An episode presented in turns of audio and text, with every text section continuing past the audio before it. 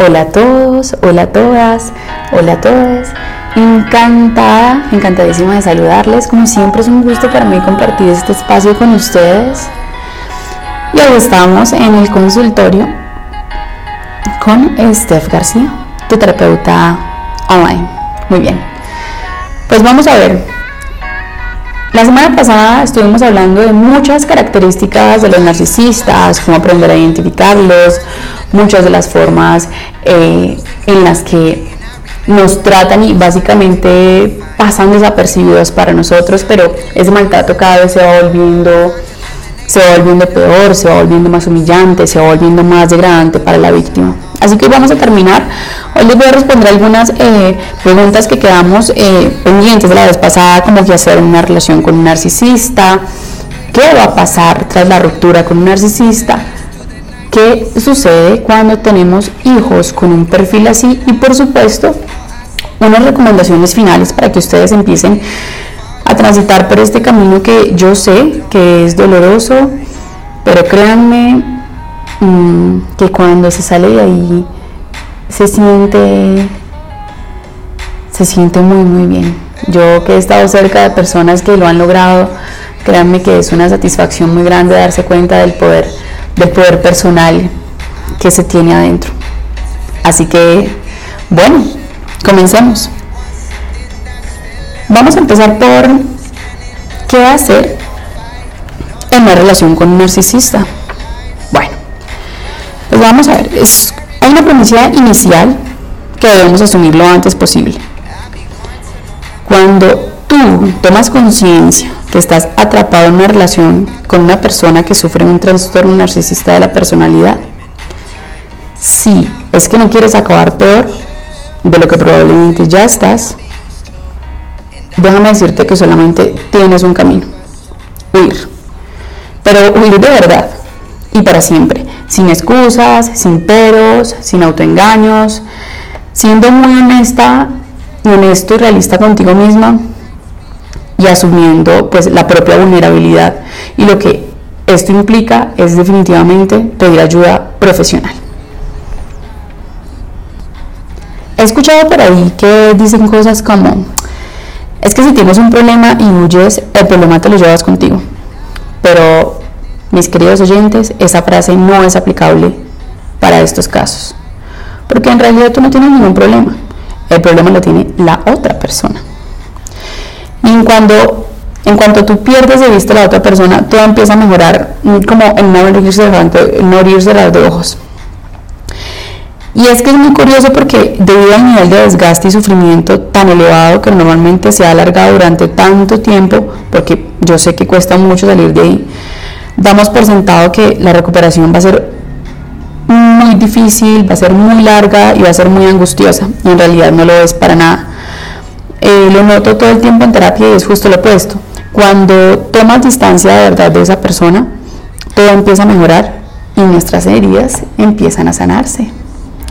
Así que si tu relación encaja con todo lo que te expliqué en este, que te estoy explicando en este podcast y en el anterior, debes hacer lo siguiente. El primer paso es que debes asumir que tienes que cortar con la relación. O sea, lo antes posible y para siempre. Que no puedes ni podrás estar nunca bien con esa persona. Y que esa relación jamás será sana ni te hará feliz. Y por supuesto, debes tener claro que te hará sufrir siempre. Y aunque sé que duele mucho esos términos tan absolutistas, mm, te aseguro que repetirte una y otra vez estas palabras como siempre, nunca, jamás, te ayudará, te ayudará a ser más consciente de lo que está ocurriendo para que así puedas como que ir enfocándote en tomar el camino, el camino adecuado para ti. Lo segundo que es absolutamente necesario que hagas es entender que en estos casos no sirve de nada aferrarte a lo que es justo o injusto, según tu criterio o el de la mayoría, o lo que es normal o no es normal. Resulta que en, estos, en este tipo de situaciones se escuchan comentarios como pero es que no es justo, yo fui quien lo llevó a esas clases de baile y ahora él sigue yendo sin ningún remordimiento, yo porque tengo que estar mal, porque tengo que ser yo la que tenga que dejar ir, pero es que si juntos arrendamos ese apartamento a mí me encantaba porque soy yo la que se tiene que ir. ahora me quedé sin amigos, no voy a poder visitar los mismos lugares, no me parece, porque es que son mis amigos también, ahora soy yo el que me tengo que alejar de mis amigos. Pues bien, nada de eso. Olvídate de lo que es justo y de lo que no, de lo que es normal y de lo que no, y de lo que tú harías en cualquier, en cualquier otra situación, con un mínimo de sensatez, ¿cierto? O sea, no tiene nada que ver ni con una cosa ni con la otra. Por eso, lo más inteligente y lo más sano es asumir la realidad de lo que está ocurriendo y tomar la decisión más coherente, no basada en la justicia ni en el sentido común, sino basada en la realidad, tal cual como es, de lo que estamos viviendo, al lado de esa persona. Buscar ayuda profesional en estos casos es uno de los puntos bien importantes, porque uno de los, uno de los peligros eh, más inminentes, por decirlo de alguna manera, son las recaídas. Lo que pasa es que estamos tan dañados, tan manipulados, que tener cualquier contacto, por mínimo que sea con esa persona o con alguien que nos pase información del tipo que sea, puede ser un detonante para que volvamos a escribir, a llamar, a buscar el encuentro.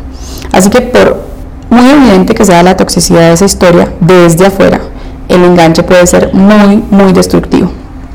Incluso puede ser que en una de esas recaídas lo compliquemos cada vez más. Es decir, que tras un tiempo de separación, cuando digamos que nos empecemos a recuperar, si no estamos bien del todo y volvemos a encontrarnos, puede que en ese encuentro o nos casemos o firmemos un contrato o tengamos un hijo o compremos un viaje para dar la vuelta al mundo y tú dirás, ¿yo qué hice después? ¿Sí?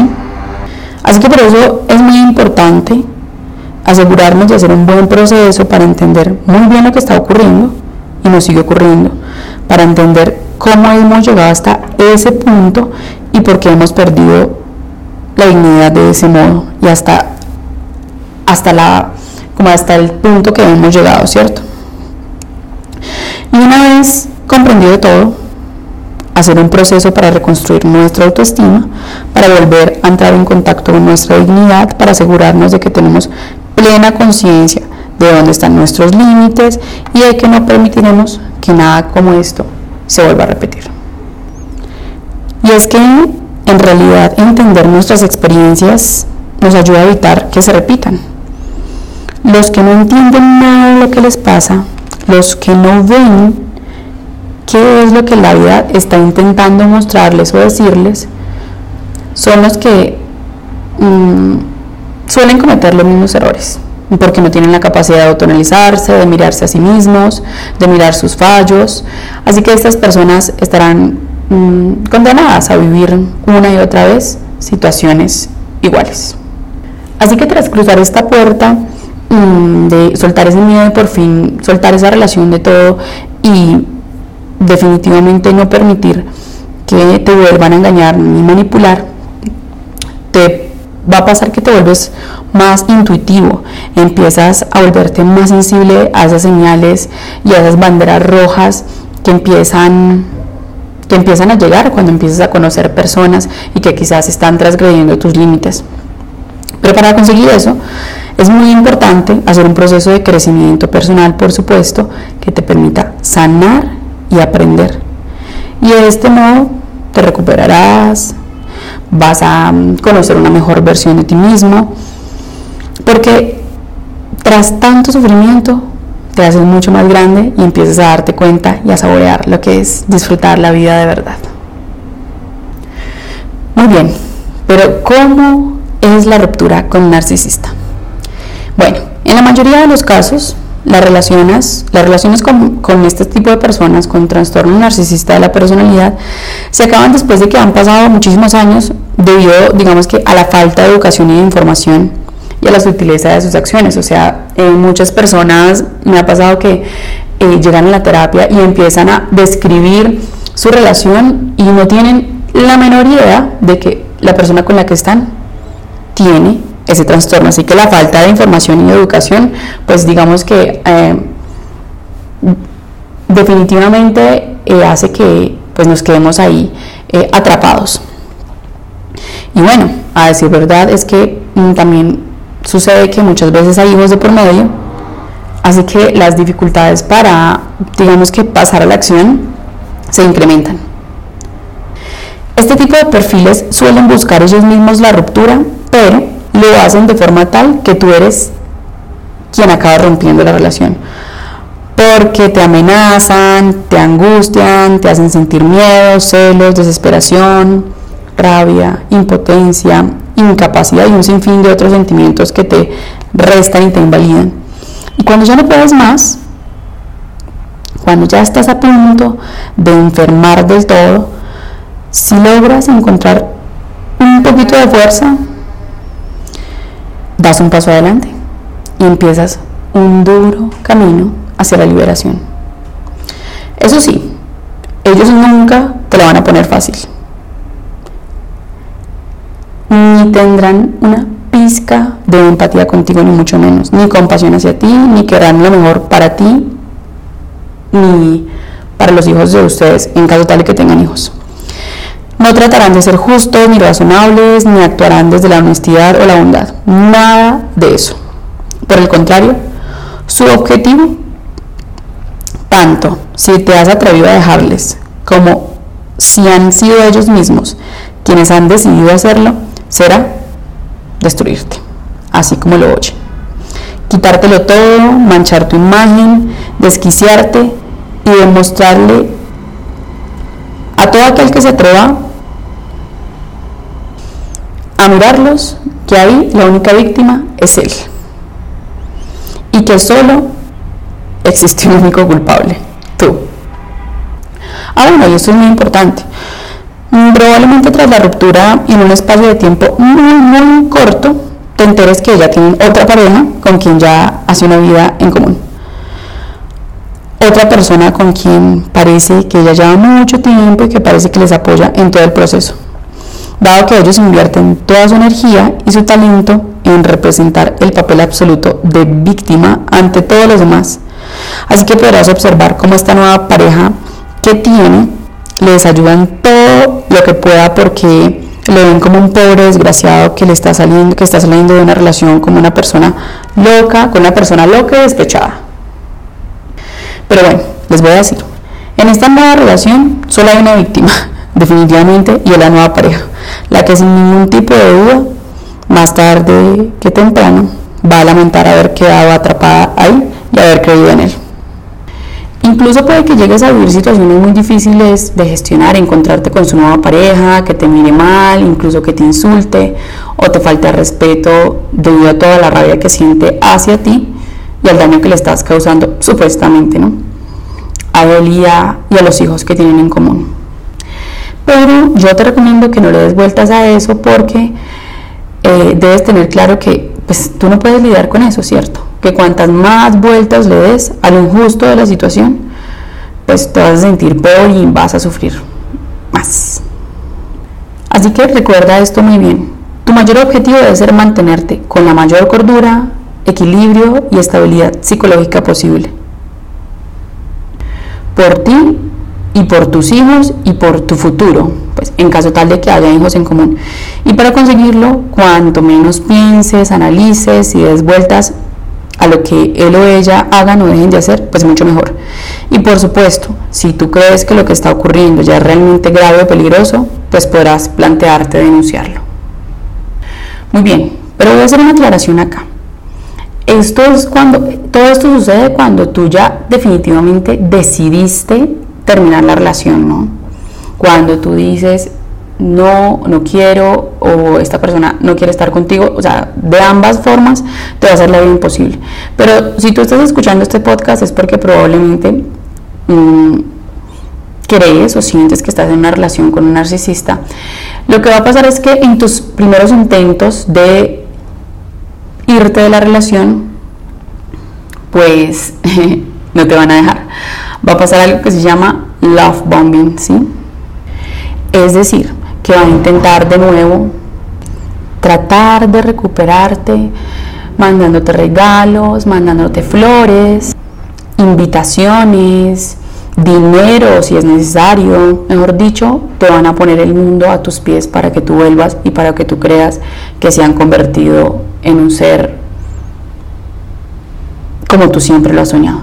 Pero te vuelvo y te repito, eso es solamente una más, de sus actuaciones y están haciendo todo eso no porque te quieran ni mucho menos para que no vayas a distorsionar la situación, no. No hacen eso porque te quieren, sino porque por supuesto necesitan o quieren seguir teniéndote ahí porque pues por supuesto mm, tener una persona ahí que se deja manipular, que se deja humillar y que se deja hacer todo lo que tú permites, pues eso les encanta porque eso es lo que hace es cada vez mm, alimentar su ego. Así que no vayan a confundir ninguno de estos gestos. Cada que vuelvan con sus eh, regalos, palabras de amor y promesas infinitas, es falso, es una mentira. Así que por favor, no olviden esto. Con respecto a la separación con hijos, voy a hablar un poco más al respecto y es que mm, si tú tienes una relación con una persona que tiene un trastorno narcisista de la personalidad, siento decirlo que es un calvario garantizado para ti. Si ya de entrada es complicadísimo separarte de hechos debido a la manipulación psicológica, la destrucción de la autoestima, la distorsión de la realidad y el profundo lavado de cerebro que te han hecho, pues cuando hay hijos en común es peor. Porque si no puedes pasar la página de forma radical y absoluta, sino que por desgracia tienes que seguir lidiando con ellos hasta que los hijos sean mayores de edad y claro, Teniendo en cuenta las características de su perfil, esto no es una buena noticia, pero por supuesto, a pesar de ello, si piensas en tus hijos, mm, definitivamente separarte es la mejor opción. Así que tras la separación, normalmente su nivel de odio y de rabia hacia ti es tan grande que parece que lo que les mueve en la vida o que su único objetivo es destruirte. Demostrarle al resto del mundo que has perdido la cabeza, que no estás en condiciones de cuidar a tus hijos, que eres una mala persona, que tienes que llegar a un juicio con sus increíbles dotes interpretativos, conseguir dar pena y que quedes tú como la persona inestable y perjudicial para tus hijos. Eso es lo que quiere que los demás vean de ti. Así que te manipularán dándote mensajes de tus hijos, esos mensajes que te van a desgarrar haciéndote sufrir cada vez más, porque sabes que, pues, que eso no es bueno para ellos. Eh, básicamente se van a desquitar con tus hijos para destruirte a ti. Así que mm, va a cambiar sus horarios de sueño, va a permitirles lo que tú no les dejas hacer, porque sabes que no les va bien, les dará comida basura, les hablará de temas sexuales o aspectos que no son adecuados para su edad. También les hablará mal de ti y les va a hacer creer que eres tú quien ha querido que estén separados y que le has echado de su casa. Te repetirá todo el tiempo lo mal que lo haces, lo ofendido que se siente con tu actuación, te repetirá lo feo, lo fea que eres, lo inútil, lo poco que vales, la pena que das y no va a parar hasta que pagues por lo que supuestamente considera que debes pagar y hasta que te lo quite todo. También he visto un patrón muy común y es que cuando tú decides terminar eh, te empiezan a espiar, te persiguen, eh, cuando menos piensas te das cuenta que un carro te está siguiendo o te llama para decirte que sabe dónde estás. Estos casos eh, o estar en una relación con un narcisista es realmente grave y ustedes necesitan tomar conciencia de eso porque incluso eh, he visto casos de víctimas narcisistas que han tenido que pedir ayuda psiquiátrica durante mucho tiempo hasta lograr recuperar la conciencia de quiénes son en realidad y de su verdadera valía y de su enorme potencial para cuidar a sus hijos mejor que nadie. Y es que cuando eres víctima de un perfil así, te hace sentir tan pero tan mal que incluso tú puedes llegar a pensar en quitarte la vida y es algo bastante común. Piensas que lo mejor es que te quites del medio, que desaparezcas porque seguramente tus hijos estarán mejor así. Muy bien, pero ¿qué hacer tras la separación en estos casos, cuando hay hijos? Bien, pues le repito una vez más, esto no va a ser para nada fácil. porque se mezclan muchísimas emociones y sentimientos, la impotencia, la frustración, la rabia, la vergüenza, la inseguridad, el miedo atroz a lo que pueda suceder, a lo que pueda decir y a la distorsión que pueda crear de tu imagen públicamente, a que te dañe, a que dañe a tus hijos, a que te, a que te los quite o los ponga en contra tuyo, a que entre una noche en tu casa y te haga daño. Es un pánico constantemente que digamos que va siendo alimentado por tu obsesión, una obsesión digamos mental que no te deja vivir. Pero bueno, aquí vale la pena hacerte una aclaración y es que pase lo que pase y aunque te lo quite todo, te aseguro que tu libertad no tiene precio. Liberarte de un perfil como este es el mayor objetivo que debes ponerte en la vida tras haberte quedado atrapado en sus redes. Y hay que pedir ayuda profesional para poder superarlo correctamente y hacer cuanto sea posible para lograrlo de verdad. Y en este camino de salida en el que se unen dos complejos aspectos, necesitas trabajar en lo siguiente.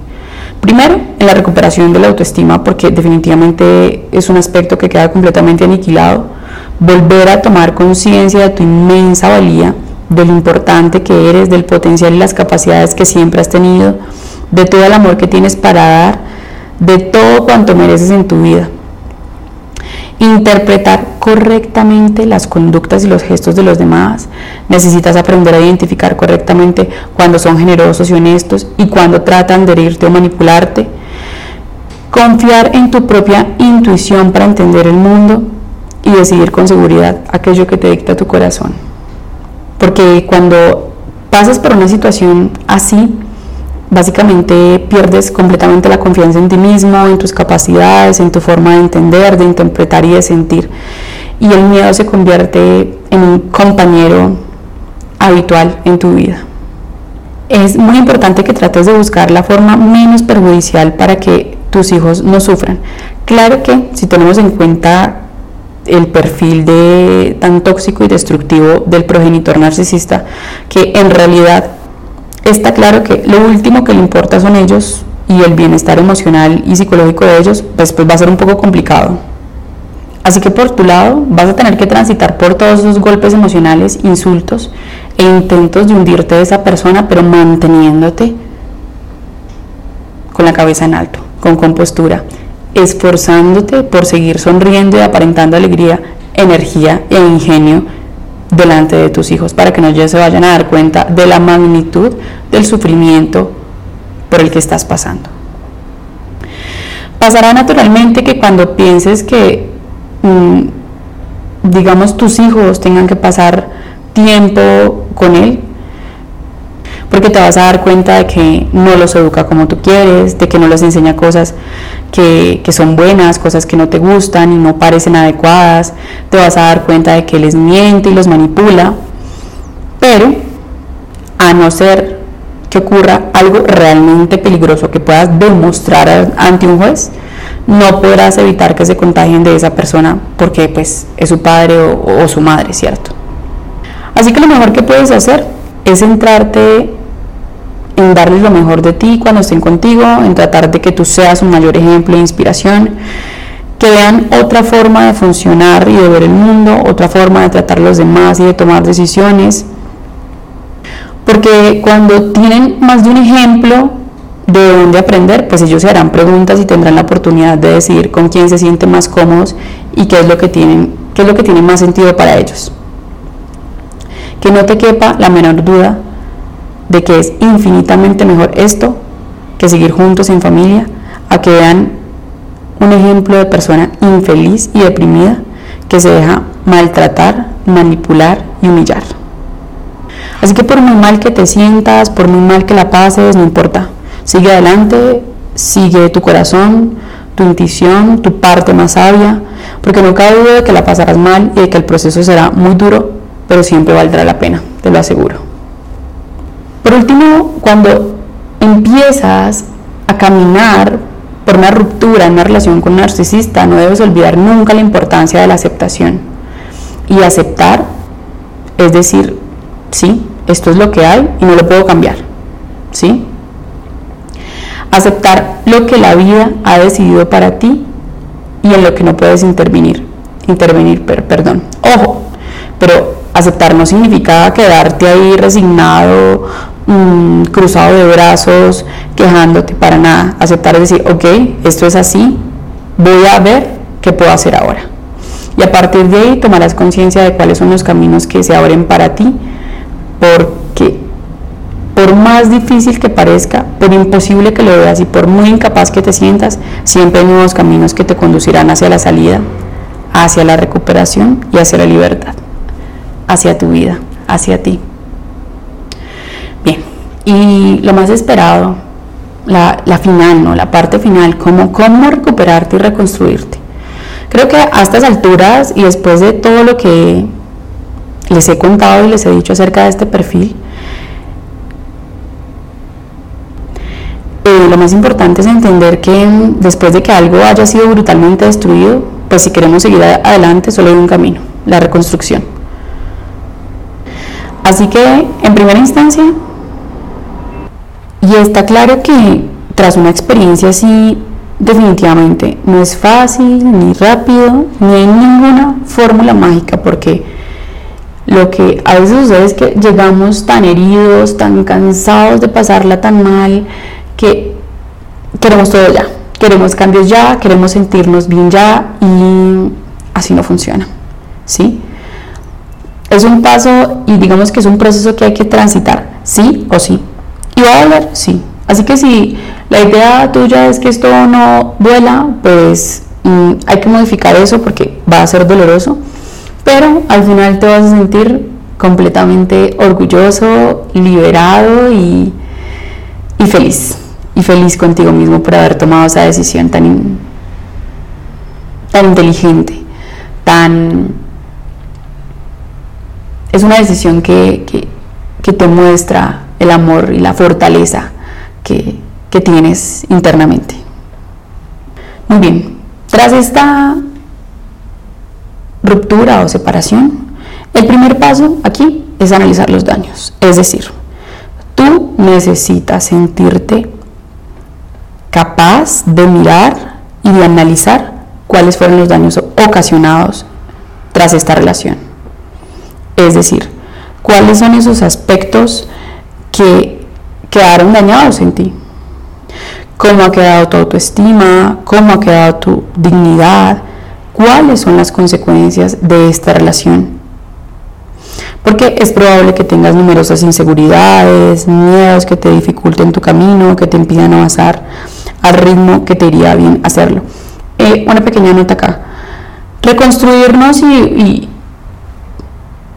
mucho cuidado con esto. O sea, reconstruirse y volver a la vida no significa que me voy a meter allá como una piscina vacía, de nuevo una relación llena de heridas sin sanar. Ojo con esto. Eso es un gravísimo error y eso les, les, o sea, les recuerdo, o mejor dicho, les digo que si hacen eso, básicamente es como un pase garantizado para volver a sufrir, ¿sí? Así que mucho cuidado con esto. Entonces el primer paso, como les acabo de, explicar, es analizar los daños, que tú te puedas sentar y escribir cuáles fueron esas partes de ti que quedaron dañadas. Es decir, si, no te sientes inteligente, si no te sientes capaz, si no te sientes merecedora, si te sientes que, estás atascada, es decir, que tú te sientes, analices y escribes todos los daños que esta relación te dejó. Así que, sea como sea, lo importante es que tomes conciencia de dónde estás, de cuáles son los daños causados y de que todo lo que hay que sanar, que tú tomes conciencia de todo lo que hay que sanar para reconstruirte y repararlo. El segundo paso es que definitivamente necesitas acabar con la fase de autovictimización y lamentos. Es muy común que tras salir de una relación así, eh, cuando tú empiezas a tomar conciencia y vas como teniendo tu despertar y conectas con un sentimiento como muy profundo de pena, y probablemente eso hará que te victimices y te lamentes de forma constante al verte en la situación en la que estás. Así que es muy fácil caer en ese punto, pero no puedes caer ahí. Si tras analizar los daños y darte cuenta de lo que pasó, es absolutamente normal que tú puedas sentirte herida, pero no caigas en la fase de la victimización en la que me siento incapaz, en la que me siento resignada y en la que mm, básicamente siento que no tengo ninguna esperanza de salir de ahí. Así que ni te victimices ni te lamentes más. Ok, entiende qué es lo que hay que resolver y empieza a transitar por ese camino, ¿sí? Necesitas ir integrando la idea de que si bien es cierto que fuiste una víctima de esa situación, pues ya no la eres. Ya has salido, ya has escapado, ya estás libre y por eso ya es suficiente de lamentos, de llantos, ya pasó, ya fue, ya se acabó. ¿sí? A partir de ahora es momento de mirar hacia el futuro, de tomar decisiones y empezar a disfrutar del dulce sabor de la felicidad. El tercer paso tiene que ver con definir lo que quieres conseguir. Puede que cuando uno viene, digamos que de un túnel tan, tan oscuro, de los sótanos del infierno, ni siquiera se sienta, uno se sienta capaz de, saber qué es lo que quiere y, puede que probablemente tengamos muchos miedos a equivocarnos, a hacerlo mal, a la pérdida, a las críticas, a los juicios y como al sufrimiento de nuevo. Pero aún así hay que hacer un esfuerzo porque eso definitivamente es algo que vale la pena. Aunque cueste, ya estás afuera. Y cuando sales de esa cárcel y de repente te das cuenta de que tienes el mundo a tus pies, tienes que decidir hacia dónde quieres dirigirte. Para ello, lo más adecuado y recomendable es empezar por pequeños objetivos, ¿sí? por hábitos y decisiones del día a día. ¿Como cuáles? Superar la vergüenza de mostrarte al mundo, decir que sí a esa amiga a la que le dijiste muchísimas veces que no, em, dejar desde ya de ingerir aquellos alimentos que tú sabes que te hacen daño. Necesitas empezar a hacer ejercicio, aunque sea salir a caminar, dar algunas vueltas a la manzana. Si no tienes trabajo, pues sentarte delante de un computador, hacer tu currículum, y empezar a enviar hojas de vida. Salir por lo menos una vez a la semana con alguien, compartir, intentar, intentar disfrutar de un paseo por la mañana, en la montaña, al parque, a la ciudad, o de un concierto, de un músico que te guste. Sería bueno que te dejes embriagar por el arte y la cultura. Permite que te inspiren. Organiza alguna actividad con tus hijos si los tienes o con algún familiar decide no hablar de él durante largos periodos de tiempos pactados, enfréntate a ese miedo, es decir, a salir a la calle, a pedir ayuda, a preguntar algo, a tú mismo coger eh, tu carro y conducirlo, aprende a bailar, a sacarte un título en algo, a pasar unas pruebas que te permitan acceder a un determinado trabajo, conseguir nuevos ingresos mensuales determinados o a lo que sea que tengas en mente que te pida a gritos tu corazón, lo que sea. Atrévete a mirarlo, a escucharlo, a sentirlo. Siente el deseo de ir en esa dirección y permítete avanzar y moverte a ese objetivo sin miedo, aunque sea con él, pero sin dejar que nada ni nadie más te detenga. Solo si tú tienes la mirada puesta en el futuro al que quieres ir, puedas conseguirlo. Así que siéntate, toma nota de estos objetivos y empieza a transitar uno por uno. Y si tienes más en mente, pues escríbelos y empieza paso a paso. Baby steps se les llamo yo. Necesitas cultivar actitudes de empuje que te aporten energía, motivación, ganas. Porque cuando te quejas, Mm, te sientes frustrado, rabioso, obsesionado, enfadado. ¿Qué pasa con tu energía? Está claro, desciende. Tu cuerpo se cierra, tu mirada se baja, te encoges, te haces pequeño, te atascas, no fluyes y en definitiva te encuentras muy, muy mal. Así que cuando estés deprimido y cerrado, si no te apetece ir al gimnasio, comes cualquier cosa, cualquier cosa que encuentres, no descansas bien y no haces demasiado. En cambio, cuando tienes una actitud positiva, alegre, vital e ilusionada, es como que la vida te empuja hacia lo bonito, hacia lo que sueñas y hacia tus metas. Y es lo que la vida siempre, y es que la vida está siempre de tu parte, perdón, no en contra de ti, ¿sí? Así que es importante que cuando te encuentres en esta fase de recuperación, seas capaz de dejar los lamentos atrás. Ya pasó el tiempo de las quejas, de los lamentos, de la autovictimización. Ya te lo permitiste en un momento anterior, ahora ya pasó y tienes que comprometerte en dejarlo atrás. Así que basta. Así que si en algún momento te encuentras hablando mal de tu expareja, lamentándote de todo lo ocurrido, del enorme tiempo que has invertido, ya, déjalo. Pídele a alguien de tu confianza que cuando te vea haciendo algo como así te haga espejo, para que te diga que ya, basta, suficiente. ¿Sí? Que te haga ver que vuelves a estar con la misma cantaleta y que lo dejes, ¿ya? Porque cuando tenemos a alguien que nos ayuda a ver aquello que hemos normalizado y que nos daña, esto nos permite tomar conciencia y por lo tanto poder controlarlo. Así que si nos damos cuenta que estamos hablando, necesitamos decir basta. En ese momento darle un golpe a la mesa y decir basta, suficiente, no más. Y cambia la conversación, ¿sí?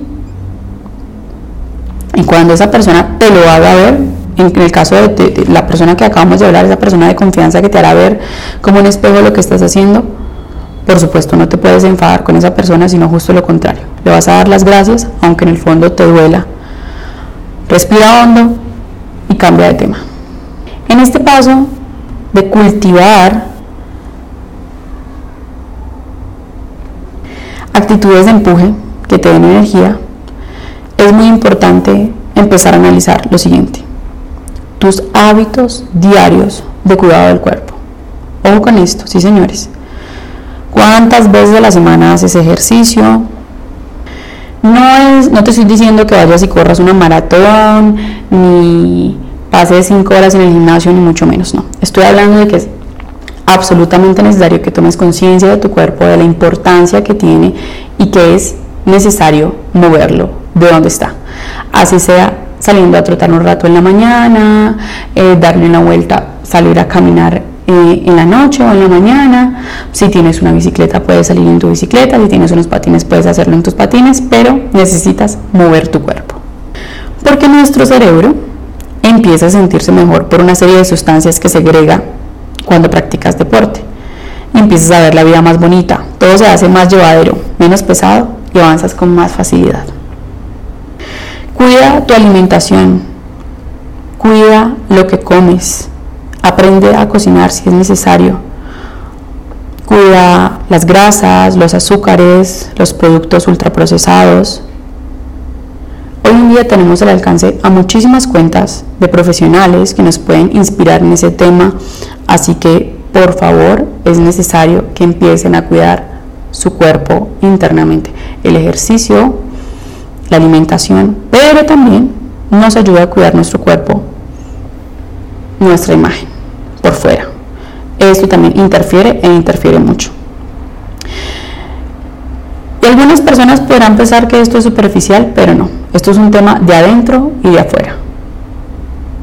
Está comprobadísimo que, sin, obsesionarnos, por supuesto, tratar de entender qué es lo que transmitimos a los demás y que nos transmitimos a nosotros mismos con nuestra estética y nuestra imagen nos puede empoderar infinitamente. Nos puede ayudar a ganar seguridad y mejorar en gran medida nuestra autoestima.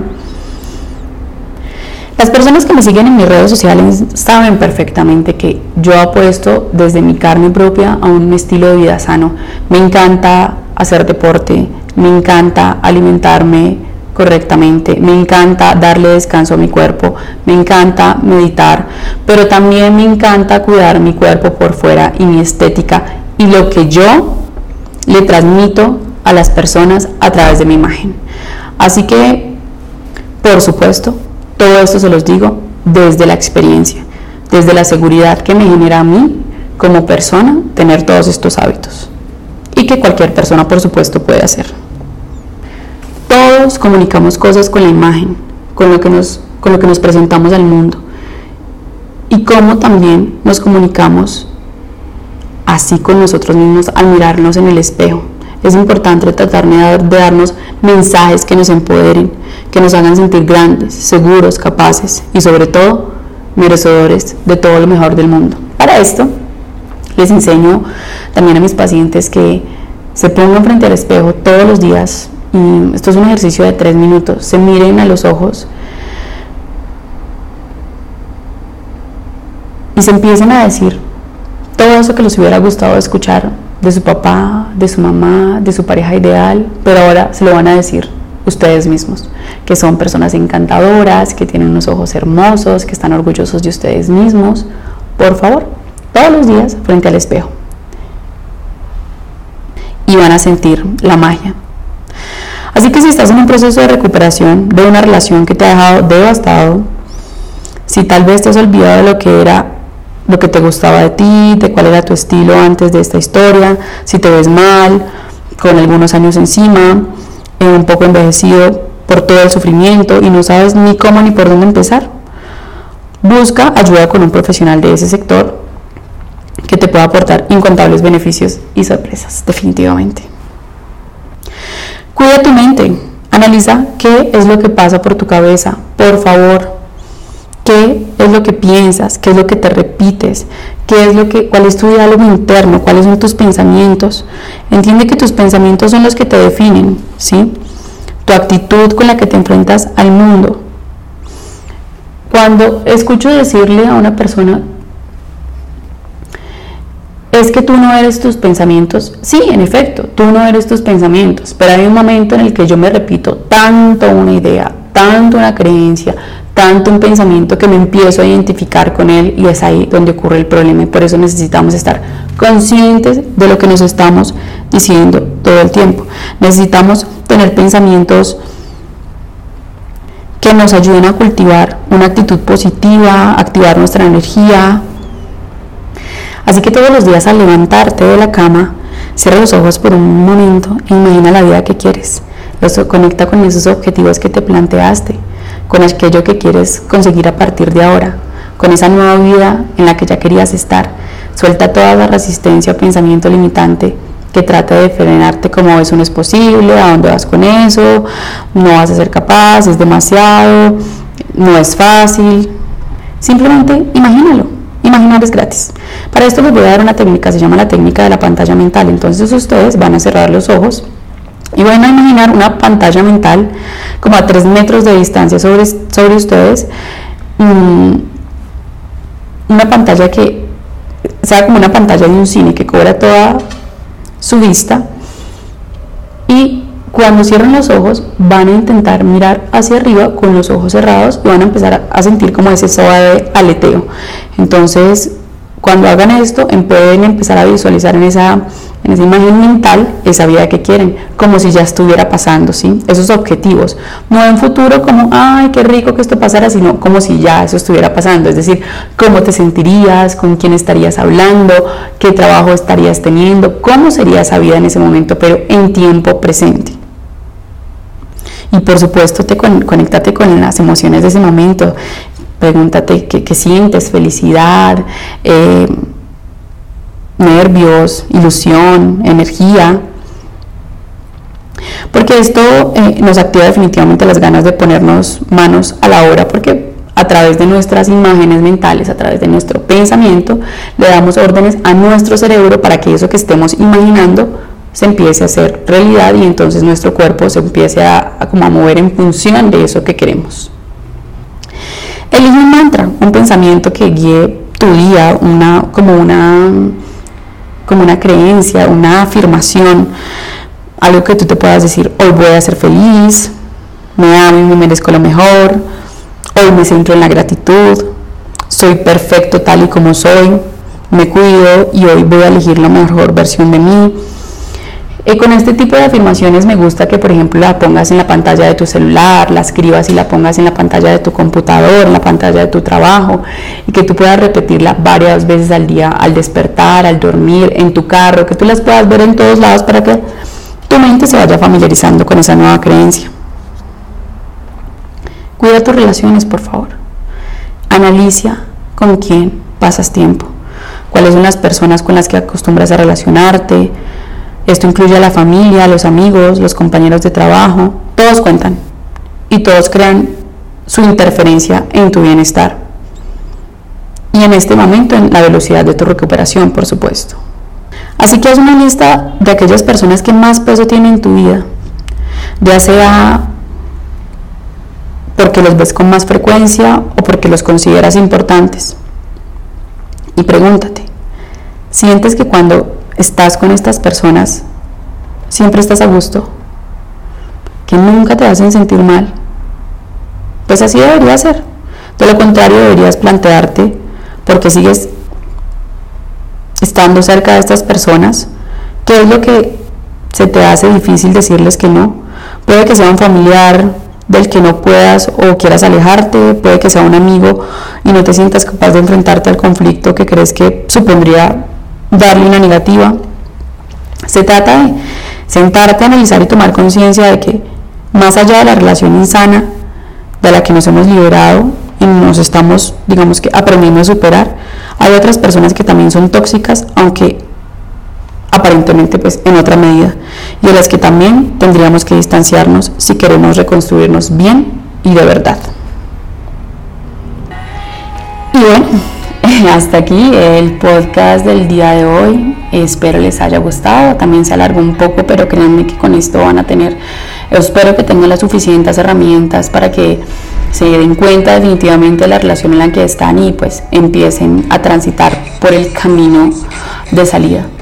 Ahora sí que, para finalizar, recuerde que me pueden seguir en todas mis redes sociales, en Instagram como arroba Steph García-terapeuta, en TikTok como Steph García Terapeuta-terapeuta. Y recuerden que me pueden escuchar aquí en Spotify o en Apple Podcast y me encuentran como el consultorio como Steph García. Y claro, si sabes de alguien que le pueda servir este podcast, no dudes en compartirlo. Así que hasta la próxima.